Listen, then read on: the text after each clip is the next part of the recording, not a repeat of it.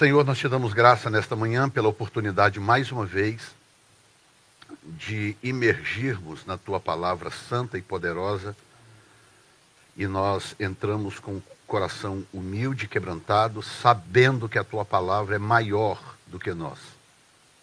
E não queremos agir com arrogância de acharmos que já entendemos tudo, mas nós precisamos de socorro, precisamos da ajuda do teu Espírito para transitarmos por ela com sabedoria, com conhecimento, para que realmente saiamos daqui alimentados e fortalecidos na fé.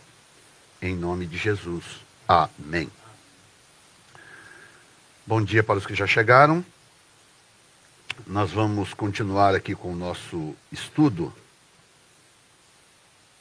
E qualquer minuto perdido aqui é realmente precioso. Nós paramos na semana passada na análise do capítulo 4, que fala sobre a queda da árvore que representa Nabucodonosor e a Babilônia. E, e nós vimos como que entender a função desta árvore e o que está profetizado sobre ela é importante para o futuro, tá? E a profecia é muito simples: corte a árvore, mas deixe as raízes no chão, acopladas uma cinta de ferro e uma cinta de bronze, ou uma cinta de bronze e uma cinta de ferro. E essas duas cintas mudam radicalmente essa profecia. Sem essas cintas, essa profecia talvez já teria se cumprido e já estaria resolvida quando Nabucodonosor enlouqueceu, saiu e voltou para o palácio. Mas as duas cintas lá, de bronze e de ferro, que representam dois impérios futuros, me mostra que há um desdobramento profético. Ou seja, a, a, a, essa, essa profecia não se cumpre apenas na, no, no acontecido com Nabucodonosor, mas tem um desdobramento profético também com o Império Babilônico. Tá? que envolve, envolve o entrelaçamento entre três espíritos, né? O babilônico, a cinta de bronze, que é o império ah, grego, e a, e a cinta de ferro, que é o império romano. Então, esses três impérios se entrelaçaram para um propósito, um propósito final, não, um propósito futuro, para um propósito futuro na no desenvolvimento profético. Né? Logo em seguida,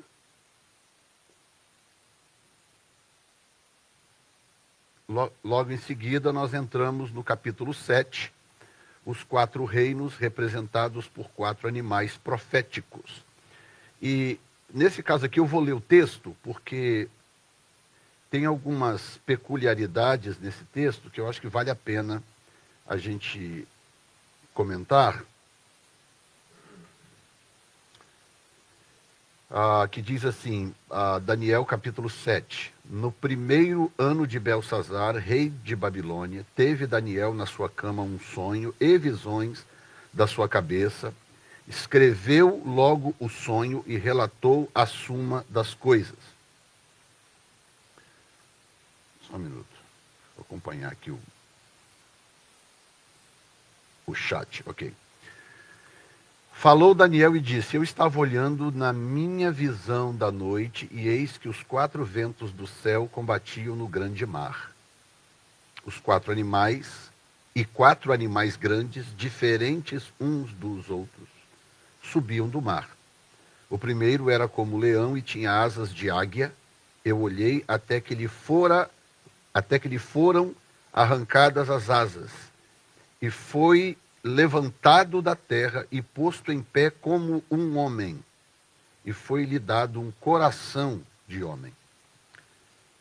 Continuei olhando, e eis aqui o segundo animal semelhante a um urso, que se levantou de um lado, tendo na boca três costelas entre os seus dentes.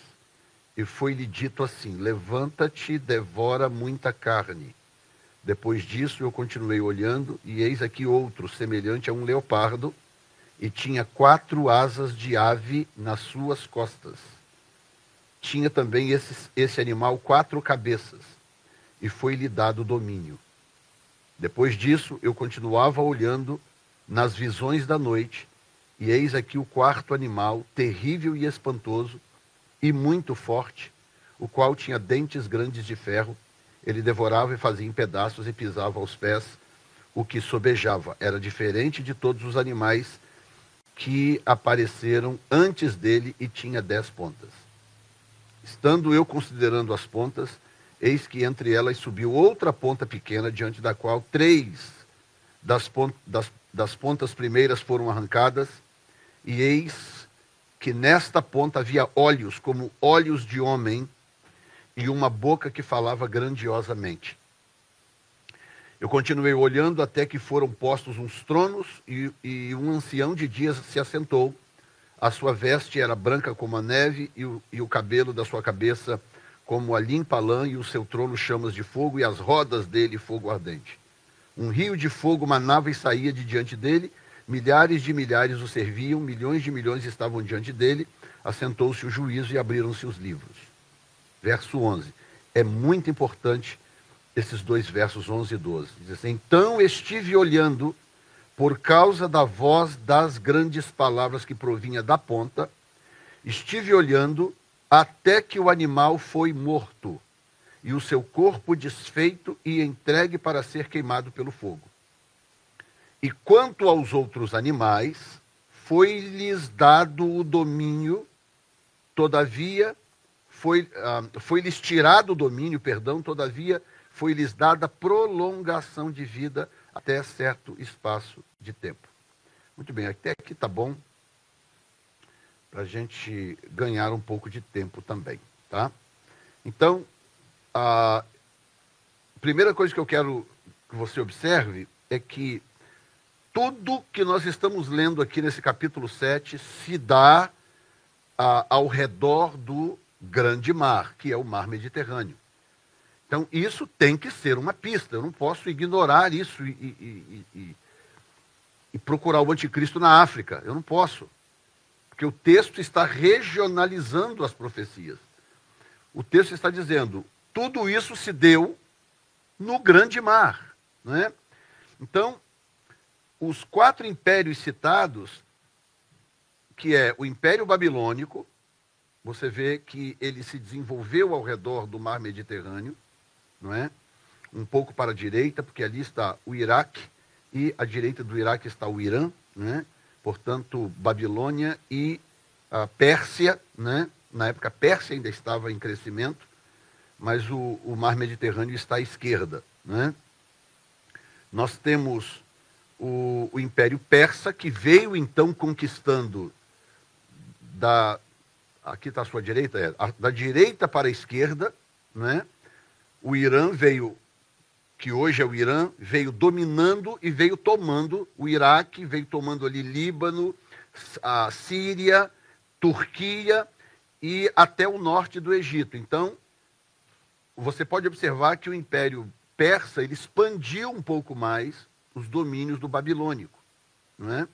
mas também se manteve ao redor do mar Mediterrâneo.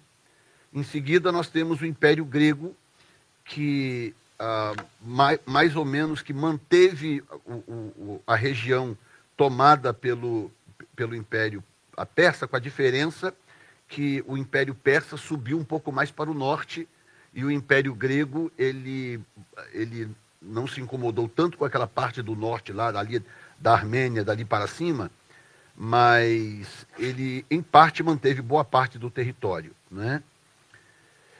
Agora, impressionante é o que fez o Império Romano.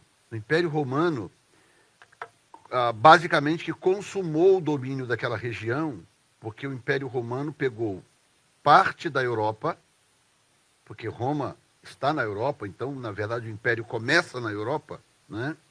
parte da Europa, e boa parte da Europa, por sinal. Né? Então, hoje, o que é a parte da, da do Reino Unido, a Espanha, Portugal, França, Itália, tudo aquilo ali esteve sob domínio do Império Romano. E eles foram descendo, coincidentemente, né, foram descendo no entorno do mar Mediterrâneo. Então, quando Daniel diz no capítulo 7, versículo 1, que ele diz: No primeiro ano de Belsazar, rei da Babilônia, teve Daniel na sua cama unções e visões da sua cabeça, ele diz: Falou Daniel, eu estava olhando na minha visão da noite, e eis que os quatro ventos do céu combatiam no grande mar. Então, ah, não sei se vocês lembram que eu comentei na semana passada sobre a importância de você acumular informações na, quando você estuda profecias, né? Você tem que acumular informações, porque se você for abandonando certas coisas que estão para trás, você tem a tendência de tomar um rumo errado, né? Você tem que acumular informações para que quando você se deparar com uma outra informação, você não tenha que partir do zero em relação àquilo que você encontrou naquele momento. Profecias é assim, por isso que nem todo mundo quer estudar profecia, porque dá trabalho, não é? Então, quando nós chegamos em Mateus capítulo 24, por exemplo, né, que, que é a profecia de Jesus, né, a, a, a, profecia mais contundente do Senhor Jesus sobre, sobre o, o, as, o tempo do fim, ele fala sobre os quatro ventos né, dos eleitos sendo recolhidos dos quatro ventos. E aí alguns olham para aquilo ali e pensam que aqueles escolhidos são a igreja. Na verdade, tem os que pensam que tem que ser a igreja. Não, isso aqui é a igreja. A igreja só vai ser arrebatada depois da grande tribulação. O que não faz muito sentido, porque se a igreja for arrebatada depois da grande tribulação, ela vai ser arrebatada para a terra. Não é? Porque no final da grande tribulação, Jesus volta para resgatar Israel, julgar as nações e estabelecer o milênio. Então, se a igreja vai ser arrebatada no final da grande tribulação, ela vai ser arrebatada para a própria terra, né? Ela vai, ela vai, ser, vai subir, fazer um loop e voltar para a terra. Quer dizer, não faz o menor sentido. É, é, é, uma, é uma teoria realmente muito fraca, que não se sustenta com coisas muito, muito simples, né? Então, esses animais, que são os quatro impérios centrais dessa profecia, ah, futuramente surgem mais dois impérios. Na verdade, ah, surge mais um império e o anticristo, que é fruto desse último império, que ele só aparece no Apocalipse, portanto, eu não vou falar dele agora. Tá? Nós vamos caminhar a, a etapa por etapa para que a, o texto fale por si mesmo. Esse é o segredo do pré-tribulacionismo, é deixar o texto falar por si mesmo, tá bom? Então, os animais, o que que houve? Ok. Então, os quatro animais, capítulo 7, versículos 4 e 8, são um leão com asas de águia, e aqui observe que tanto o leão reina entre os animais, como a águia reina entre os pássaros, bem como o ouro reina entre os minerais. Então, há uma coerência aqui de que os três símbolos da Babilônia são símbolos de governo. Os três. O ouro é superior à prata, ao bronze, ao ferro e os demais metais. O leão é superior a todos os demais animais. E a águia é superior a todos os pássaros. Então, os três símbolos da Babilônia são símbolos de governo. Tá? Nós temos que manter isso em mente. Segundo lugar, nós temos ah, um animal semelhante a um urso, com três costelas na boca.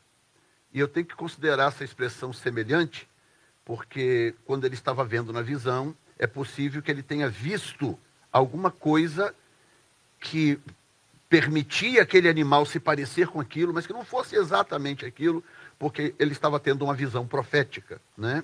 semelhante a um urso com três costelas na boca. Essas três costelas, os comentaristas alegam que provavelmente tenham sido três ah, impérios que caíram diante do crescimento do, do império ah, persa, né?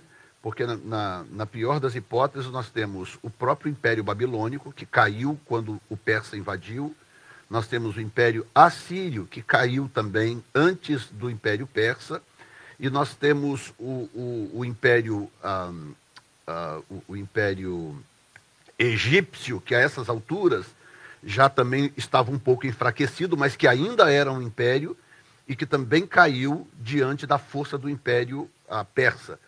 Porque a, a, a, o Império Babilônico subjugou o Império Egípcio, subjugou o Egito.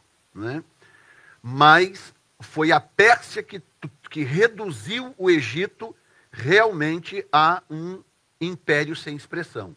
Dali para frente o Egito acaba, basicamente. Porque depois do Império Persa vem o Império Grego, toma a região do Persa e toma o Egito, e dali para frente o Egito passa a ser um império helênico, um império grego, parte do Império Grego. Né? Então, quem realmente reduz o Egito a praticamente nada em relação ao grande império que foi no passado é o Império Persa. Então, nós temos três impérios que, que perdem expressão, perdem força com o crescimento do Império Persa. Então, essas três costelas podem ser isso. Tem, tem quem, pessoas que, estudiosos que uh, divergem disso e apresentam outras teorias, mas essa é uma teoria muito forte. Tá? O, o, o, a característica do urso, basicamente, é força e outra coisa o urso, o urso dentre o, o, os animais que são citados aqui, tem dois felinos e tem um urso. Tem o leão, tem o leopardo e tem o urso. Né? O urso é muito diferente dos outros dois. O leão e o leopardo, eles vêm mais ou menos de uma mesma família, são felinos. Né? O urso não, o urso é muito diferente. E pasmem, uma coisa que eu descobri, que dos três, o urso é o que tem mais facilidade de ser domesticado. O urso pode ser domesticado com muita facilidade. Tá? Se você pegar um filhote de urso e, e criá-lo em casa, tem, inclusive aqui nos Estados Unidos, quem faz isso, né? Pessoas que criam urso, criam no, no, quintal da casa. Claro que não, não em bairro assim, mas pessoas que moram mais retiradas, que têm lugares mais seguros. E criam ursos, eles crescem, ficam um monstro desse tamanho mas vem, lambe o dono, cheira, aquela coisa. Ou seja, o urso, eu vou colocar dessa forma: dos três, o urso é aquele que é mais coração. O urso é mais coração do que o leão, do que o leopardo. Os felinos são mais perigosos, eles podem ser domesticados, mas nós temos muitos casos de felinos domesticados que mataram seus donos. Porque, embora eles possam ser domesticados, eles são imprevisíveis demais. Um belo dia, dá na telha, o cara vai lá, ele vai lá e mata o dono. Tem um caso de um cara que amava os felinos, ele, e ele criou um, umas leoas desde pequenininho, bebezinho. Achou aquelas leoas em algum lugar e, e criou em casa, acho que eram três leoas. E, e, foram crescendo, crescendo com ele, e cresciam mesmo. No quintal, ele corria lá, brincava com elas, elas vinham, pulavam nele, aquela coisa ah, parecendo gatinhos, né? Um belo dia, ele foi, entrou no, no, no, no local onde as, as leoas ficavam, num dia normal, para poder brincar com as leoas, e elas vieram, atacaram ele pelas costas e mataram ele, e comeram ele vivo, as três leoas. Então, o, o, o, o, felino, ele é mais difícil de se domesticar, embora seja possível, mas o risco sempre existe. O urso não, o urso é mais coração ele pode ser domesticado e ele se apega ao dono e, e, e ele tem ah, ímpetos de carinho, essa coisa toda. É um animal muito diferente, embora muito perigoso. Agora, tem uma outra característica em relação ao urso, o fato dele ser mais pesado e dele ser mais bruto. Então, um, um urso domesticado, por exemplo, a, a pessoa tem que ter muita experiência para poder lidar com ele, porque mesmo naquele momento ali de brincadeira, de expressão de carinho, ele pode causar dano muito grande a pessoa. As unhas de um urso é uma coisa absurda. Parece de ferro, um negócio absurdo. Então, a gente precisa manter isso em mente. E nós temos o, o, terceiro animal, que é semelhante a um leopardo, com quatro asas de ave e quatro cabeças. Olha só como que a Bíblia é intencional, tá?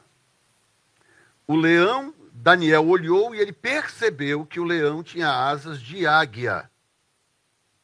Já o leopardo, ele diz que tinha asas de ave. Né? Eram asas, mas não eram de águia. Então, essa informação é intencional, porque isso ajuda a não nos confundir. Então, era um leopardo. Ah, eu vou colocar ele um pouco mais à frente, antes de da gente prosseguir, Vou colocar mais ou menos uma arte que pode ajudar na expressão. Então, era um leopardo e esse leopardo tinha quatro cabeças, né? E tinha asas de ave nas costas. as asas do, do, do leão mostram, mantém a coerência de que tipo de espírito é aquele, que tipo de império é aquele. Então, o ouro governa, o leão governa e a águia governa. Então, no Apocalipse 17, nós temos Babilônia, a grande corruptora da terra. Então, nós temos o espírito babilônico como sendo o causador de toda sorte de corrupção na terra. Tá? Já o leopardo fala de asas de aves, fala da capacidade de se expandir muito rapidamente. O, o, o Império Grego se expandiu muito rapidamente e, inclusive, a, a história do Império Grego é muito interessante porque, teoricamente, o Império Grego não tinha a menor condição de dominar o persa.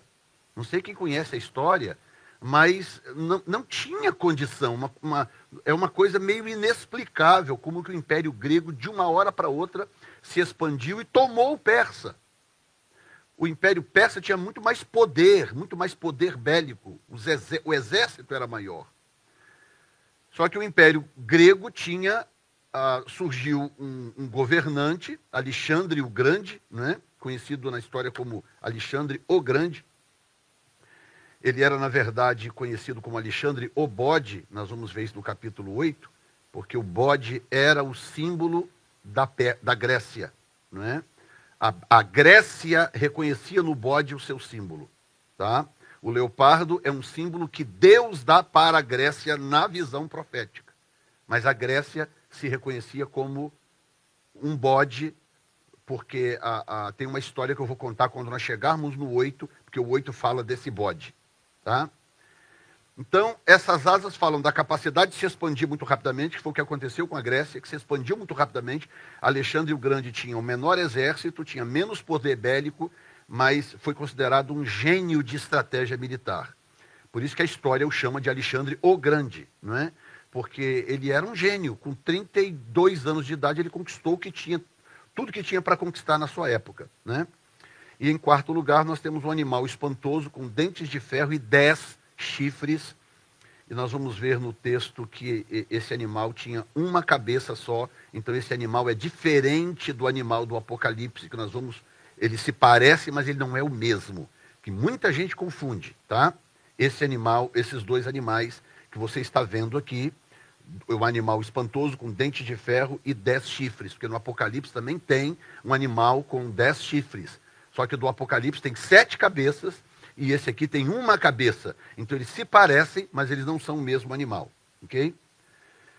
Sendo assim, nós temos uh, o leão que representa a Babilônia, nós temos o urso que representa a Pérsia, o leopardo que representa a Grécia e o animal espantoso que representa a Roma. Ou seja, continuam sendo os mesmos impérios. Os mesmos, do capítulo 2. Deus não se mudou para outro lugar e, e, e mudou. De, não, continua sendo a mesma coisa. Deus está só ampliando o conceito de simbolismo, porque esses conceitos vão nos ajudar a identificar características desses animais ou desses povos lá na frente, num futuro uh, profético, né, num futuro profético. Então, a Babilônia seria mais ou menos isso, isso é um, uma arte que, que fizeram e mandaram para mim uh, um leão com asas de águia, né? E você observa que a boca desse leão tem, tem uma função profética interessante. Porque tanto na profecia de Daniel, ele menciona a boca do animal, e no Apocalipse, principalmente, esse animal é reconhecido por aquilo que fala, pela ousadia com que fala, com o poderio com que fala. Tá? Então, a Babilônia, nós já temos dois símbolos para a Babilônia: o ouro e o leão. E com as asas de águia, eu posso adicionar a esse leão outro símbolo que seria águia, né? Mas basicamente o ouro e o leão, tá? O, o urso, que é a Média e a Pérsia, ah, é adicionado ao simbolismo da prata. Então, A Média e a Pérsia é simbolizada pela prata no peito e nos braços e pelo urso, tá? Capítulos 2 e capítulo 7. E no ventre e coxas de bronze nós temos a Grécia, né? Que ah, representada agora a essas alturas pelo bronze e pelo leopardo. Muito bem, deixa eu dar uma rápida explicação sobre essas cabeças. Alguns ah, pesquisadores sugeriram há um tempo atrás que o livro de Daniel ah, pudesse, poderia ter sido uma compilação histórica. Então, ah, muitos partiram para o desafio de provar que o livro de Daniel, na verdade, não teria sido escrito na época em que Daniel viveu. Teria sido escrito muito depois, como uma compilação, teria sido escrito, teria sido escrito ah, centenas de anos depois, com a história já acontecendo. Tá? Compilação é quando você junta um monte de informação e põe tudo junto num papel. Então você cata aqui, cata ali, cata aqui, cata ali, você compila e escreve alguma coisa a respeito daqueles acontecimentos.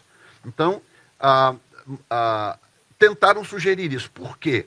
Porque eles ficavam intrigados com a, a precisão das profecias. Tá? As profecias são muito precisas.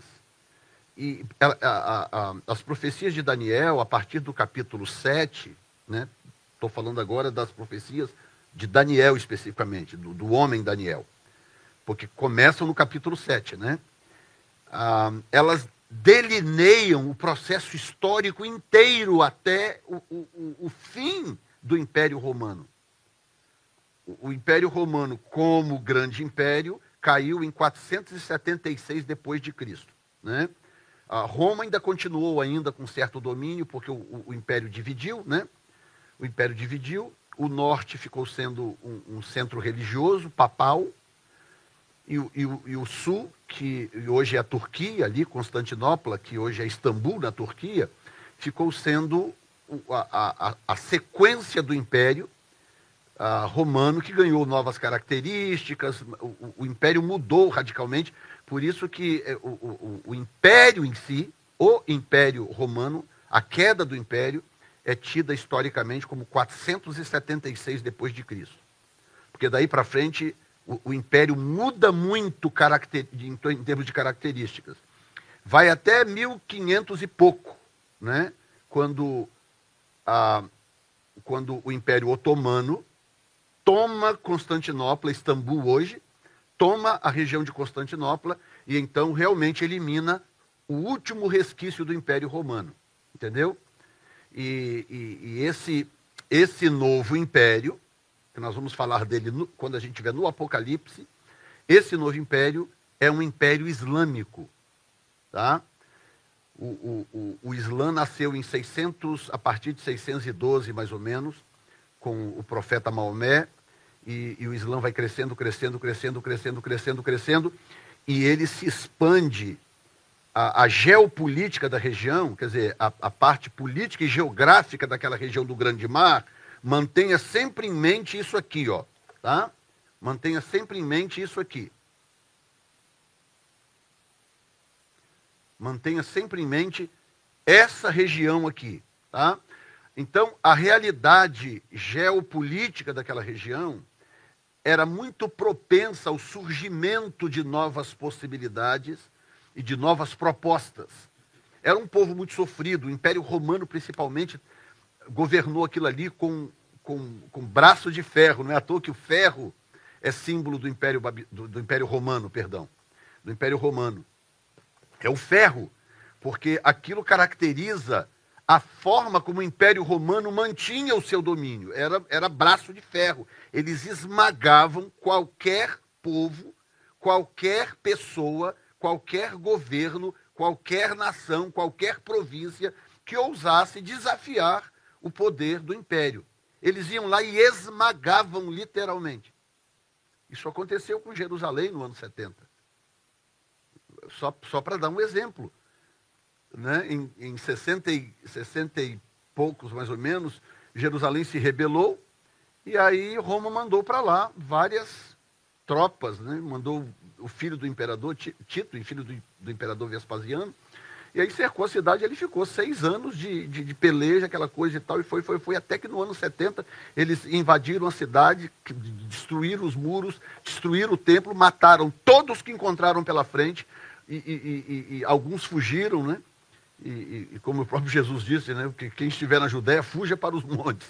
E foi é, literalmente o que aconteceu. Os que sobreviveram foram os que fugiram para, o, para, para os montes. E, mas eles foram lá e esmagaram todos. Eles tinham essa característica, era um império impiedoso. Eles mantiveram domínio pela impiedade e, e, e, pela força militar que era muito, muito, muito grande. Tá? Então, o que, que acontece quando você vive muito tempo debaixo de uma tirania? Você se abre muito facilmente para novas propostas, para novos salvadores Entendeu? Então, à medida que o Império Romano foi, foi, foi definhando, a partir de 476, o Império foi perdendo força. O que, que aconteceu? Tribos independentes foram se levantando e se fortalecendo. O Império já não tinha mais aquele poderio para ir lá e esmagar, então essas tribos foram se fortalecendo e, e, de forma independente, isoladas, elas sozinhas não tinham muito poder para fazer muita coisa, mas o tempo foi passando, passando, passando. Em 612 nasceu o islamismo.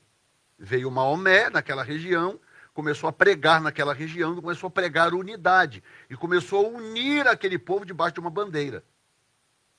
Estão entendendo? Vocês estão muito calados, eu estou assustado com vocês.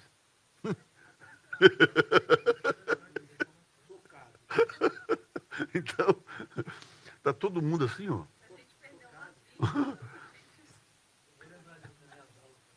É, exato, exato. Então, ah, essas, ele conseguiu fazer algo muito interessante, que ele foi juntando esse povo e foi formando, no silêncio, ele foi formando coalizões, foi juntando povos, foi juntando, juntando.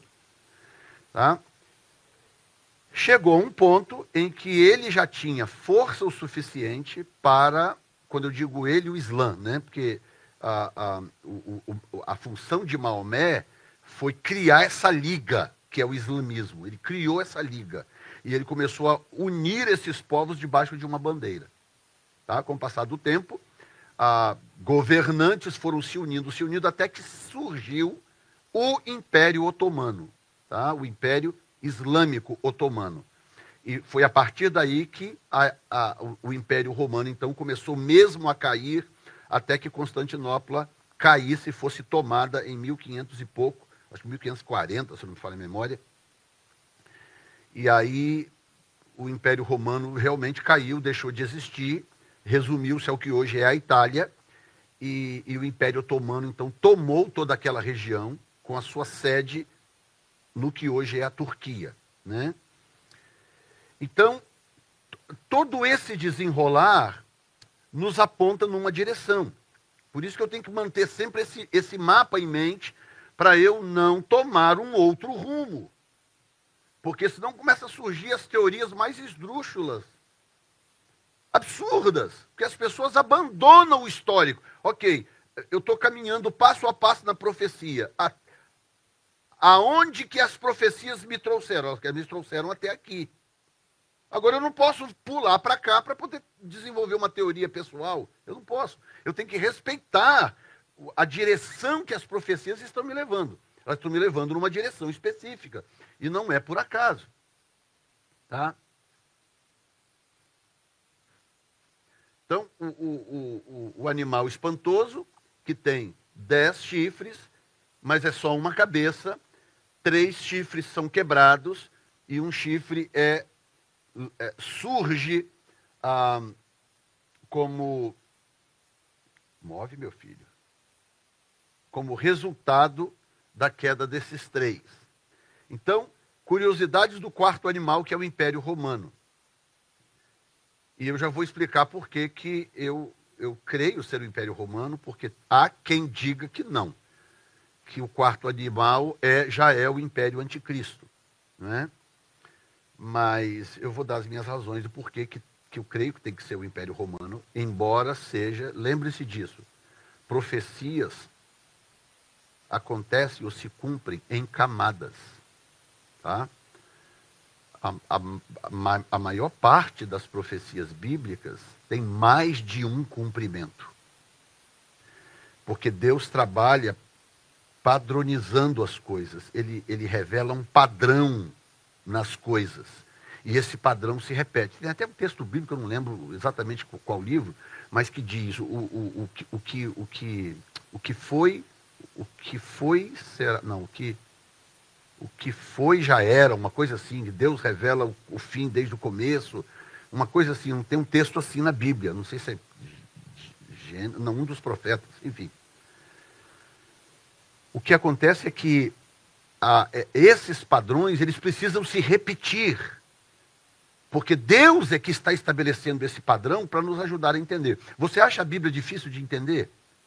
Você imagina se não tivessem os padrões lá para a gente seguir. Aí seria impossível entender a Bíblia. Como é, que, como é que a gente iria entender a Bíblia?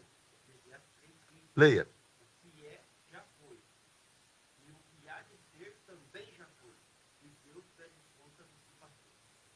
Ou seja, o que, que o texto está dizendo? O texto está dizendo que essas profecias, é, é, a, a, a, profecia que aponta para o futuro, ela também já aconteceu no passado. E o que está se cumprindo hoje não significa que não tenha um, um, um, um espelho, um paralelo para amanhã. Então eu tenho que olhar para as profecias sempre com esse tipo de olhar. Nós vamos ver que algumas dessas profecias de Daniel já se cumpriram. Só que elas se cumpriram parcialmente, porque o texto vai deixando pistas de que, embora eu encontre um paralelo histórico daquilo que está profetizado, a, a, a, embora seja possível identificar um paralelo histórico, eu sempre vou encontrar algum detalhe naquela profecia que, que ainda esteja faltando ou que não tenha se cumprido naquele paralelo histórico. Estou entendendo? É mais ou menos o seguinte: ah, Jesus foi prometido como Messias, mas ao longo da história, vários candidatos a Messias surgiram. Quando eu digo candidato, não estou falando no mau sentido. Vários símbolos, vários tipos messiânicos, messiânicos surgiram. Então você olha para José, é um tipo messiânico. Você olha para Davi, é um tipo messiânico. Você olha para Moisés, é um tipo messiânico. Então você encontra vários tipos messiânicos na história mas não significa que aquela profecia não iria lá na frente ter o seu cumprimento mor com a vinda de Jesus como sendo de fato a conclusão das profecias messiânicas. É mais ou menos por aí. Então, o quarto animal, ele tem dentes de ferro, capítulo 7, versículo 7, dez chifres, né, que na, nas profecias uh, simbolizam reis governantes, ah, cap, ah, número 3, um chifre pequeno que se levanta dos 10, né? 7, 8. Três chifres tirados diante dele, desse que se levanta. O chifre pequeno tinha olhos, uma boca que falava grandiosamente. Então, em outras palavras, é ou era um cara de grande visão, e um grande comunicador, tá? Então eu tenho que procurar na história alguém que se encaixe nesse perfil. E número sete, foi morto, desfeito e queimado, tá? Então ah, essa é uma parte que exige um pouco de foco da sua mente, porque eu considero esse um entroncamento. Eu vou até voltar no texto aqui eu considero esse um entroncamento profético de grande importância. Por quê? A Bíblia se comunica de uma forma muito particular. Por exemplo, ah, de acordo com a posição histórica do profeta, quem é que está mais perto de nós, Daniel ou João do Apocalipse? Hã? João. Daniel está lá atrás, não é verdade? Sim ou não? Sim. Daniel está lá longe, ou seja, João está mais perto de nós. Isaías está mais longe de, do que Daniel ainda. E o próprio Moisés, que chegou a profetizar a vinda do Messias, está mais distante ainda. Ou seja, quanto mais distante na história está o profeta, maior é o espaço profético que ele cobre. Tá? Ah, alguns historiadores chamam isso de picos proféticos. É mais ou menos o seguinte: se eu colocar você no alto de um monte para descrever o que, que você está vendo lá longe, você só vai conseguir descrever os picos. Se eu colocar você no topo do Everest e falar o que, que você está vendo aí 50 quilômetros à frente, o que, que você vai conseguir descrever? Só os picos, porque você não vai conseguir enxergar os vales entre os picos. Você só vai conseguir enxergar os picos, tá? Porque você está longe demais, olhando muito distante. Então você só consegue enxergar os picos. Tem vales aqui no meio, mas você não enxerga. Então você vai dizer, ah, eu estou vendo um, um, um, um, lugar assim assado com neve, estou vendo um outro negócio assim escuro, estou vendo um negócio assim, tá, tá, você está descrevendo só picos, porque aqui você não enxerga. Então, como Daniel está muito distante do cenário profético, Deus mostrou para ele apenas picos. Não, Deus não permitiu que Daniel enxergasse certos vales. Então, entre algumas profecias de Daniel, tem coisas acontecendo. Tá? Deixa eu dar um exemplo. Capítulo 12, se você, se você quiser, abre aí rapidamente, por favor, que vai, vai ser bom para você isso.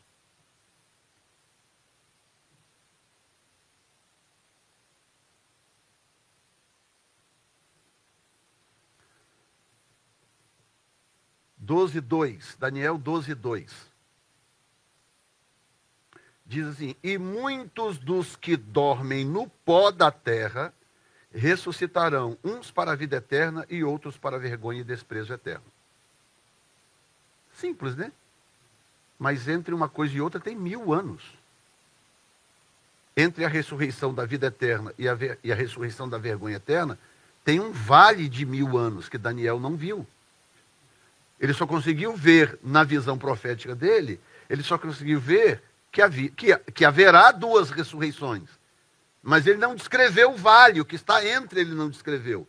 Ele tem uma ressurreição aqui, opa, tem outra ressurreição aqui. Esses ressuscitam para a vida eterna, esses para a vergonha eterna. Mas entre uma ressurreição e outra tem mil anos de João.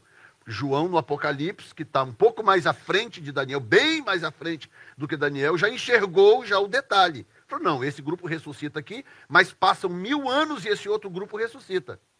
Então João viu que Daniel não viu, porque Daniel está longe demais para ver os detalhes todos da profecia.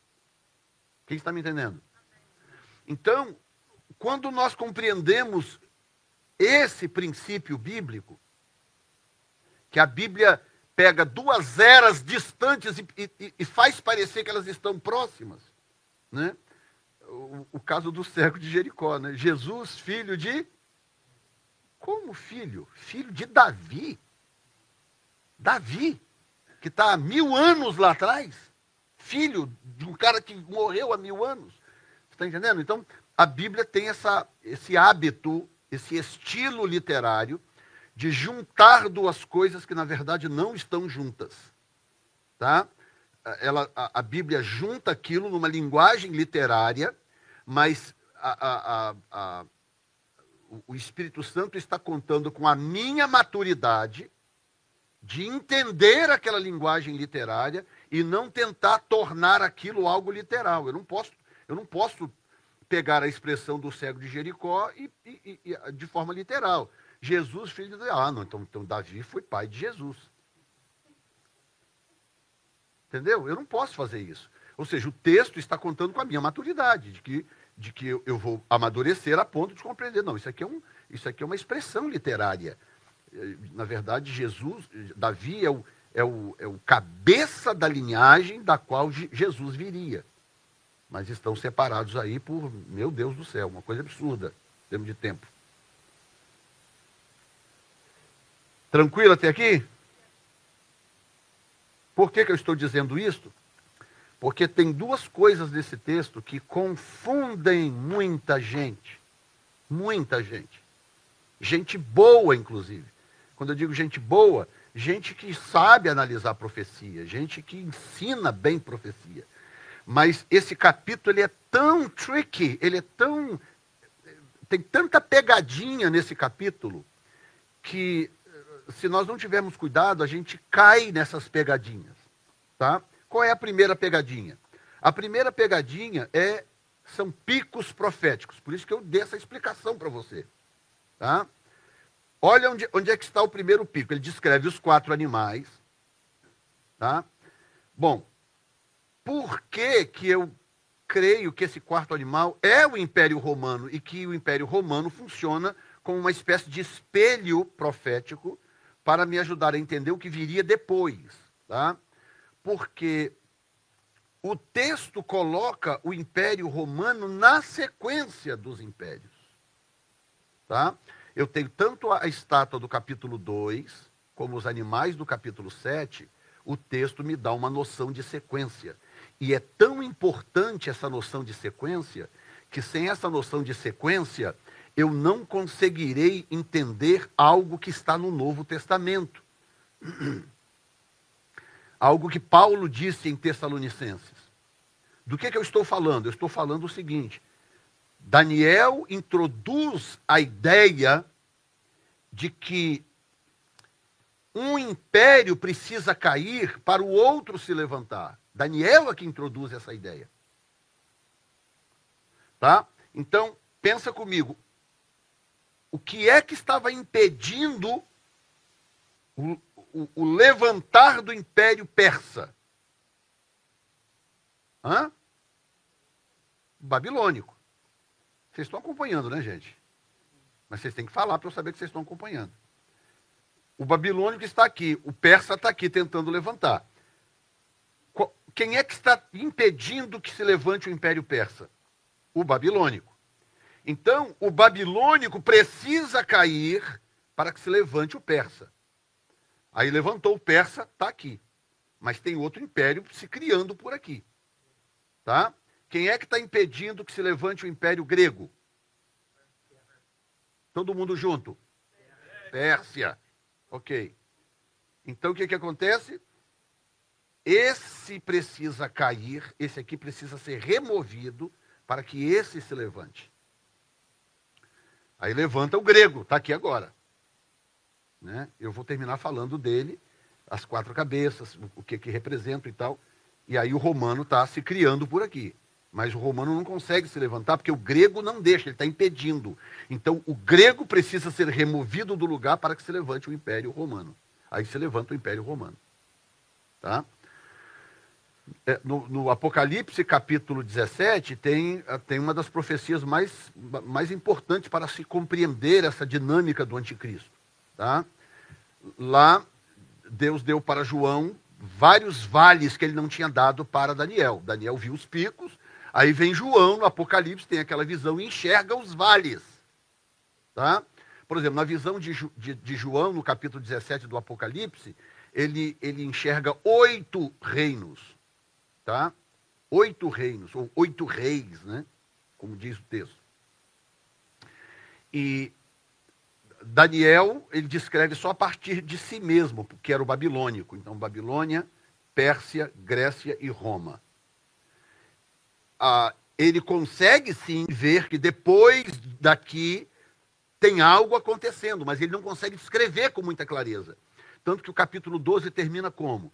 Termina com, com Daniel perguntando para o anjo, mas, mas me explica melhor como é que isso vai ser. Aí o anjo fala, Daniel, vai-te, Daniel, porque não, isso não é para o seu tempo.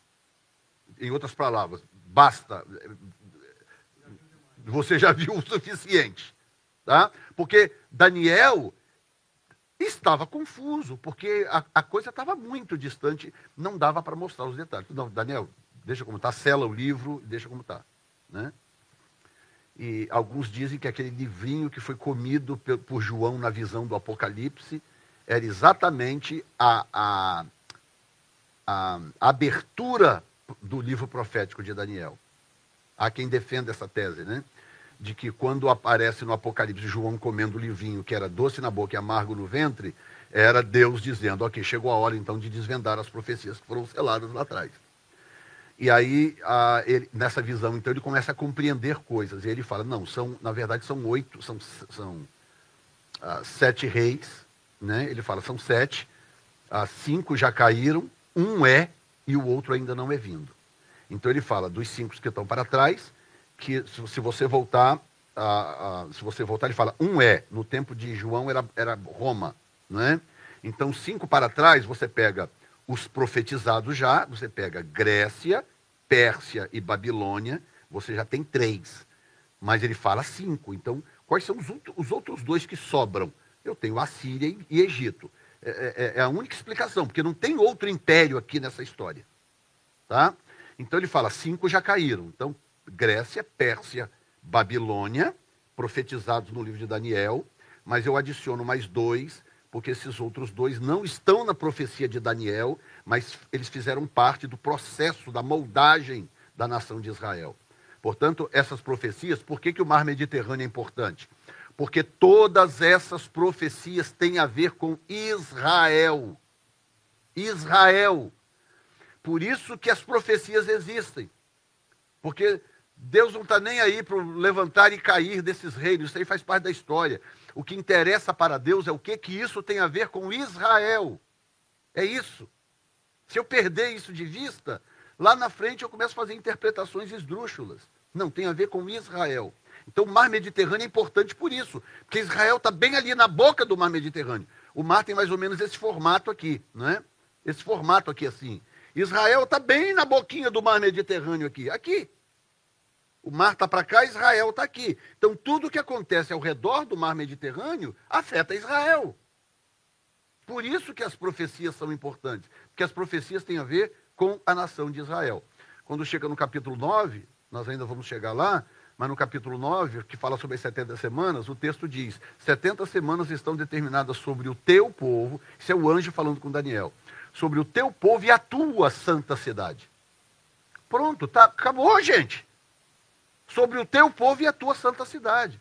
Não adianta querer colocar a igreja nesse negócio, enfiar a igreja na grande tribulação, porque não tem a ver com a igreja, tem a ver com o povo de Daniel, tem a ver com a nação de Israel, que é o povo de Daniel. Todo mundo entendendo até agora? Se eu pedir para você explicar o que eu disse até agora, você consegue? Amém. Resumidamente. Então, ah, o que, que acontece? Olha bem, ele fala dos animais, quando chega no versículo 7, ele diz: Depois disto eu estava olhando na visão da noite, eis que o quarto animal, terrível e espantoso, muito forte, o qual tinha dentes grandes de ferro, devorava e fazia em pedaços, pisava aos pés o que sobrava, ah, era diferente de todos os animais que apareceram antes dele, tinha dez pontas, dez chifres. Tá? Estando eu considerando as pontas, eis que entre elas subiu outra ponta pequena, diante da qual três pontas primeiras foram arrancadas, e, e eis que nessa ponta havia olhos como olhos de homens e uma boca que falava grandiosamente. Eu continuei olhando, olha bem, aqui está outro pico, olha só o que, que ele faz.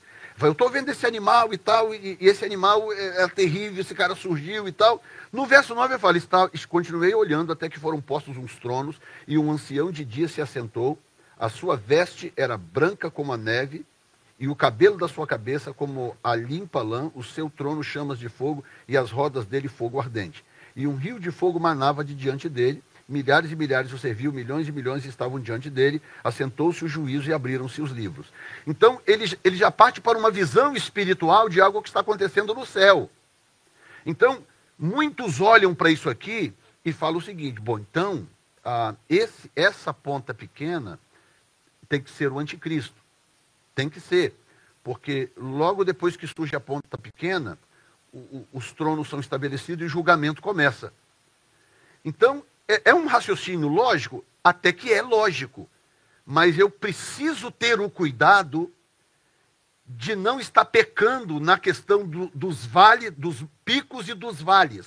Ou seja, será que Daniel não está vendo coisas que estão separadas por um tempo muito longo? Porque ele está vendo só os picos daquilo? Eu tenho que considerar essa possibilidade. E como que eu como que eu posso saber se isso está acontecendo ou não? De duas formas. Primeiro, procurando pistas do próprio texto. Número dois, analisando se na história eu tenho algum acontecimento que se encaixa no que está profetizado. Tá? E nós temos as duas coisas aqui. Nós temos uma pista no texto de que esses tronos aqui eles não acontecem imediatamente após o versículo 8, não é algo que está acontecendo em seguida. Aquilo ali é um outro pico que Daniel está vendo. Há uma pista no texto para isso, e número dois, nós temos na história acontecimento, um acontecimento que se parece demais com o que está escrito aqui. Então, eu tenho que considerar o seguinte, de que aqui há uma tipologia do, do império do anticristo aqui? Há. Há sim, uma tipologia do império anticristo aqui, indiscutivelmente. Mas eu posso dizer que esse chifre pequeno é o anticristo? Não, aí eu já tenho que ter um pouco de cuidado, porque o que eu posso dizer é que esse chifre pequeno, ele representa o anticristo, ele se parece com o anticristo, ele, tem um, ele é um tipo do anticristo, mas ele tem um personagem na história que cumpre isso aqui. Tá? No verso 11, Aqui vai a primeira pista, verso 11. Então estive olhando por causa da voz das grandes palavras que provinha da ponta do chifre. Estive olhando até que o animal foi morto, o seu corpo desfeito e entregue para ser queimado pelo fogo. E quanto aos outros animais, ok, então pausa. O que, que acontece? Esse animal, ah, esse animal, que é o Império Romano, ele tem uma significância profética. Preste atenção agora nisso que eu vou dizer. Esse animal, ele tem uma significância profética, mas ele não é um fator decisivo nas profecias dos dias finais. Ele tem uma importância no processo profético, mas ele não é o fator determinante do que vai acontecer no tempo do fim. Como que eu sei? Porque o texto está me dizendo que o animal foi morto, o seu corpo desfeito e entregue para ser queimado. O que o texto está me dizendo é o seguinte: olha, esse animal é terrível, vai fazer isso, isso, isso, isso. Ele pisa, ele destrói, faz e acontece, mas ele tem, ele tem uma, uma, uma, uma vida curta ou, ou pré-determinada. Vai chegar um momento em que ele vai desaparecer da história. Ele vai, ele vai sair desse contexto ele vai deixar de influenciar esse contexto. Por que, que eu estou dizendo isso? Porque durante muito tempo, a, a teoria que mais permeou no meio do povo, inclusive sustentado pelo, pela Igreja Adventista do sétimo dia, é que o anticristo é o Papa, é um Papa. Né? O Papa é o anticristo. Então, o, o Papa, um belo dia, do nada, assim, do, do, do, vai sair do joelho, do nada, um Papa, que vai começar a matar as pessoas, e, e vai destruir Israel, e, sem que haja qualquer histórico que sustente, que, que, que fundamente essa noção. Tá? Eu estou defendendo os papas? Não. O que eu estou fazendo é ficando no lugar que a profecia me trouxe até agora. Eu estou parado aonde a profecia me trouxe. Aonde que a profecia me trouxe? Até agora, me trouxe na região do mar Mediterrâneo. É aqui que eu estou. Eu não posso agora sair para. Ah, pera um pouquinho. Então, ah, é aquele cara lá que é o anticristo. E buscar um anticristo lá não sei aonde. Estão entendendo? Estão entendendo? Não, eu não posso fazer isso. Eu tenho que ficar onde a profecia me trouxe até agora. Se daqui para frente a profecia me levar para outro lugar, eu vou junto. Mas enquanto ela não me levar, eu tenho que ficar onde ela me deixou. E até agora, ela me deixou na região do mar Mediterrâneo. E é nessa região que nós temos que ficar. Então, na semana que vem, nós vamos terminar esse capítulo 7, porque ele é, ele é complicadinho mesmo, então a gente não pode correr com ele, tá? Nós vamos terminar o capítulo 7 pegando desse quarto animal para frente, para a gente entender quem é esse quarto animal. Olha bem, sete pontas. Né? Você sabia, quantos sabiam que do início do Império Romano até o Apocalipse havia exatamente 11 imperadores. 11, olha bem, nós vamos falar disso com detalhes semana que vem. Tá? O primeiro foi César Augusto, o segundo Tibério, o terceiro Calígula, o quarto foi Cláudio, o quinto foi Nero, o sexto foi Galba, o sétimo foi Otto, o oitavo foi Vitélio, o nono foi Vespasiano. Quantos chifres tinha o animal? Dez. E depois se levanta um. Tá? Imagina quem foi o décimo imperador romano. O décimo. Tem que ser muita coincidência. Foi exatamente Tito, filho de Vespasiano, o cara que destruiu Jerusalém. Esse cara foi o décimo. Meu Deus, será muita coincidência que na visão de Daniel ele enxerga exatamente dez imperadores, dez chifres. Por que, que os, esses dez, os primeiros dez são importantes? É aqui que vai. É porque a profecia ela só tem importância se ela estiver relacionada à nação de Israel. Quantas outras nações, por exemplo, as nações as nações cananeias, enquanto elas existiram e faziam parte da história e representavam algum tipo de ameaça para Israel, elas eram contadas. Mas à medida que Israel ia passando, ia eliminando essas nações, elas iam sumindo da história. Sumiram algumas nações que só aparecem no livro de até o livro de, de Josué. Dali para frente elas desaparecem. Por quê? Porque elas pararam de interagir com Israel.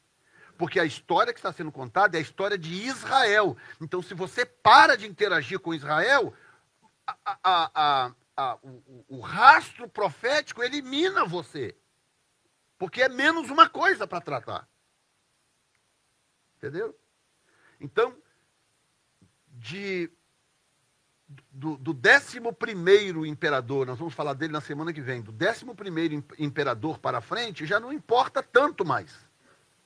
Já não importa tanto, porque o que interessa é o que está acontecendo até ali, porque é até ali que profeticamente aquilo tem uma, uma significância profética em relação ao destino da nação de Israel. Tá? Então, quando aparece aquele animal com dez chifres, Daniel não sabia mas é porque o, esses dez primeiros eram os responsáveis por um desenrolar histórico que culminaria na destruição da cidade de Jerusalém e a destruição do templo que continua destruído até hoje. Dois mil e poucos anos depois, o templo continua destruído, porque esse cara aí destruiu. Então, será que esse cara tem alguma importância profética? O cara que vem depois dele, logo em seguida, será que esse cara tem alguma significância profética? Será que eu posso ignorar esses caras? Não, eu não posso ignorá-los. Eu tenho que considerar esses caras. Como o tempo acabou, nós vamos então falar deles na semana que vem, quem eles eram, por que, que eles têm uma significância profética e por que, que o, o, o décimo primeiro, o que vem em seguida, que é Domiciano, Domiciano, por que, que ele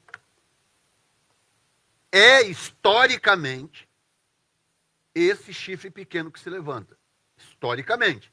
Isso não quer dizer que não haja uma outra camada futura de cumprimento, que é o que nós chamamos de simbolismo profético. Tá? É, eu não estou dizendo que não há. O que eu estou dizendo é que há um personagem na história que se encaixa perfeitamente com o que está profetizado aqui no livro de Daniel. Então nós vamos falar um pouco sobre isso semana que vem. Amém? Obrigado, Senhor. Dá-nos um culto poderoso daqui a pouco para a glória do teu nome. E a igreja diz: Amém. Amém. Deus abençoe vocês.